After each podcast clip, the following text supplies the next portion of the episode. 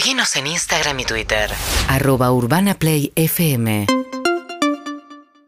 Bueno, muy bien. Eh, vamos a hablar un poquito de la despedida de Messi tan este, opaca, ¿no? De lo que fue el paso por el PSG. Eh, Ramón Vilageliu Arnela es periodista y comentarista para el PSG TV, ¿eh? que eh, fue tan difícil esta relación, ¿no? Eh, ¿Qué tal, Ramón? Buen día, gracias por atendernos. Hola, muy buenos días a todos. Eh, sí, ha sido una relación complicada, difícil. Eh, desde el apartado eh, deportivo, Leo Messi al final no ha dado ese plus que esperaba la afición del equipo, tampoco eh, la dirección, ¿no? Desde Qatar no se esperaba que el equipo cayera en octavos de final de la Champions, que ganara los dos títulos de liga es algo muy positivo, pero lo importante era la Champions League y al final es donde se ha fallado y por tanto eh, el paso de Messi por el PSG yo creo que no será muy recordado, al menos en lo deportivo. Ahora, ¿por qué se le echa tanto la culpa a Messi, Ramón? No, porque uno ve, digamos, teniendo Mbappé y las estrellas que tiene el PSG, y escuchaba el otro día al técnico diciendo que metió, creo que eran 20 goles, 20 asistencias, o sea que si uno mira las estadísticas, eh, es alguien que sí, digamos, no habría motivo en principio para que, para que haya tanta frustración. Bueno, de hecho, eh, lo saludo a Ramón, 32 goles en 75 partidos y 34 asistencias. Estamos hablando de los, los números son irrefutables en favor de él.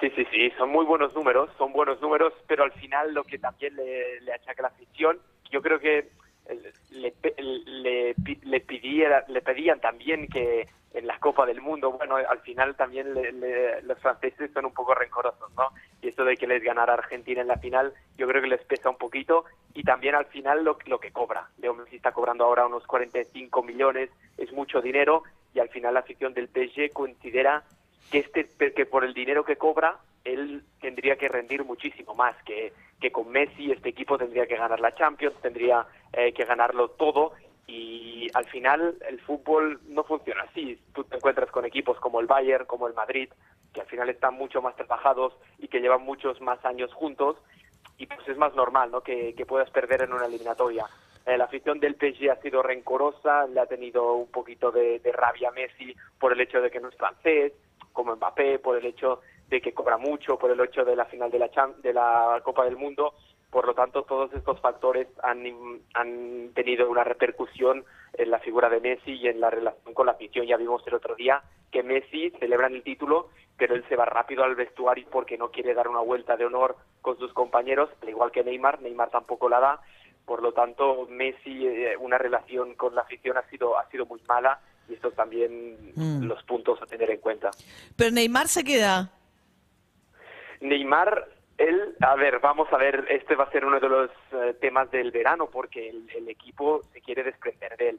El Paris Saint-Germain ya le ha dicho a, Neymar que no cuenta con él, pero tiene contrato hasta 2027, o sea, tiene aún cuatro años más de contrato y cobra muchísimo. O sea, pocos equipos en el mundo, solo puede ser Arabia Saudí, podría, podría em, igualar este, este salario que está cobrando el, el brasileño en el Paris Saint-Germain. Por lo tanto, parece un tema difícil que se vaya a Neymar. Ramón, eh, una consulta que tiene que ver con eh, la manera de desarrollarse de, Messi. Él es eh, embajador turístico de Arabia Saudita y los dueños del Paris Saint Germain son cataríes, con las diferencias que hay entre Qatar y Arabia Saudita como, como países. ¿Esto pudo haber influido también en algún en alguna especie de bueno decepción, frustración de parte de los dueños del Paris Saint Germain para con él? Sí, al final yo creo que ha sido un poquito la gota que ha, que ha colmado el vaso, ¿no? Porque eh, Messi, lo hablamos de hecho aquí en el programa, eh, se fue a Arabia Saudí, hubo todo ese problema eh, con el tema de Arabia Saudí, con el tema de Messi viajando ahí cuando tenía entrenamiento el equipo del Paris Saint-Germain y desde Qatar esto también ha hecho daño. Ha hecho daño que Messi eh, se saltara un entrenamiento después de una derrota para ir a- al país eh, rival, podríamos decir, porque no hay vuelos, por ejemplo, entre Arabia Saudí y, y Qatar. eh, es algo, es, es una rivalidad, es una, bueno, una enemistad, podríamos decir, entre ambos países que viene desde lejos. Y Messi, ah, siendo embajador además también de este país, pues ha hecho enfadar un poquito a los de Qatar que sabían que era un, era un contrato económico para, para el argentino muy bueno, lo aceptaron, eh, bueno, lo aceptaron cerrando un poquito los ojos, ¿no? Como para, para no, no ser conscientes del todo de ello.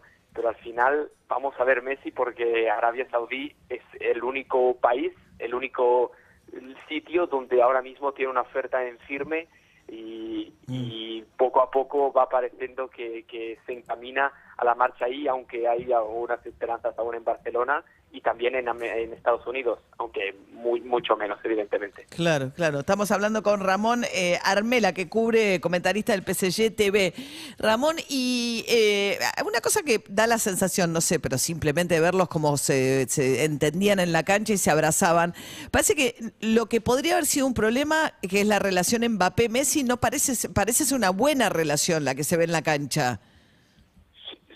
Sí, es totalmente una. un- yo creo que es una muy buena relación. Es de las únicas cosas buenas que le ha pasado a Messi en, en París. Ha, estado al lado de un jugador que ahora mismo es uno de los mejores del mundo también, que es Kylian Mbappé, un jugador que en el futuro, pues seguro que va a dar mucho de hablar, ya lo hace ahora. Vamos a ver si sigue en Paris Saint Germain, al menos va a ser una temporada más, y luego si se va al Madrid.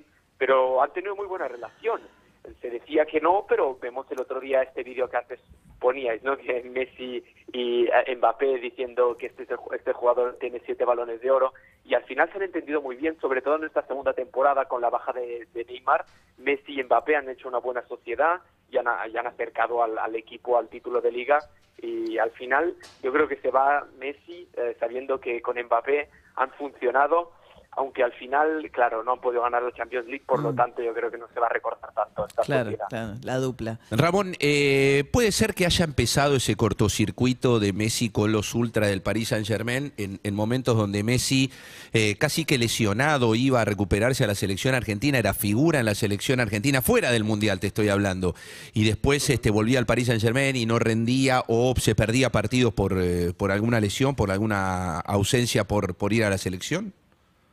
Sí, sí, sí, e- es un cúmulo de cosas, como hemos dicho antes. Eh, una de ellas es también esta, es el hecho de que Messi durante el, el primer tramo de temporada es verdad que prioriza mucho ir con Argentina, prepararse para el Mundial, estar con sus compañeros, con Scaloni. Es evidente, Messi tenía en- la cabeza ganar el Mundial, lo hizo de una forma brillante y el PSG estaba en un segundo plano, estaba como, bueno, para prepararse físicamente él, ¿no? Y al final lo ha ayudado también estar en el PSG, estar en este equipo de exigencia máxima, pero Messi siempre ha tenido a Argentina en la cabeza eh, y claro, el PSG en el equipo, en la afición, esto adónito, sí, sí. Claro.